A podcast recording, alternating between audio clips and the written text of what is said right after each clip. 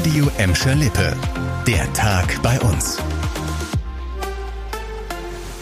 Mit Dirk Hübner, hallo zusammen. Einige Hooligans wurden heute am frühen Morgen durch lautes Klingeln geweckt. Vor der Wohnungstür stand die Polizei.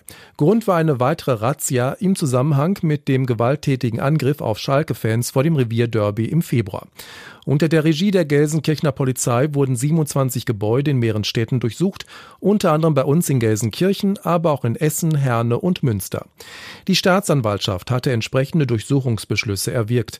Die Polizei berichtet von viel Beweismaterial, das sichergestellt wurde und jetzt ausgewertet wird. Festnahmen gab es aber nicht. Schon Anfang März hatten Polizisten eine ganze Reihe von Häusern und Wohnungen im Ruhrgebiet sowie im Münsterland durchsucht. Die Hintergrundgeschichte, zwei Wochen vor dem Derby im Februar hatten mehr als 100 Hooligans eine Gruppe von Schalke-Anhängern vor dem Vereinsheim der Ultras in Gelsenkirchen-Erle angegriffen. Die Täter sollen aus der Fanszene von Rot-Weiß Essen und Borussia Dortmund kommen. Und noch eine Razzia gab es heute. Dabei ging es um Geldautomatensprenger. Der Polizei ist dabei ein Schlag gegen eine mutmaßliche Bande gelungen, auf deren Konto über 20 Sprengungen in Deutschland gehen sollen. Unter anderem auch bei uns in Gelsenkirchen. In den Niederlanden wurden fünf Verdächtige mit internationalen Haftbefehlen festgenommen.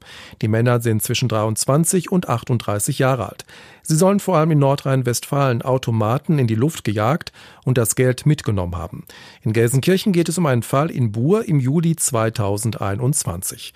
Bei den Festnahmen heute wurden laut der Ermittler auch Beweismittel wie Handys oder mutmaßliche Tatkleidung sichergestellt.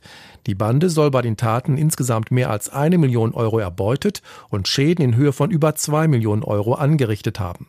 Eine internationale Gruppe aus Polizei, Staatsanwaltschaft und Bundeskriminalamt ist schon längere Zeit den Automatensprengern auf der Spur. Große Pläne gibt es für die Bottropper Innenstadt. Es geht nicht um das Hansa Center, sondern diesmal um das Bauknecht-Quartier. Der Investor Bauknecht will aus dem Gleiwitzer Platz eine Art Marktplatz mit Pavillons und Bäumen machen. Dafür gibt es auch ein ganz großes Vorbild, nämlich den Viktualienmarkt in München. Unter dem Platz sollen Autos in einer großen Tiefgarage auf vier Geschossen parken können. Außerdem soll das in die Jahre gekommene Parkhaus an der Schützenstraße abgerissen werden. Dort sollen dann hochwertige neue Wohnungen gebaut werden.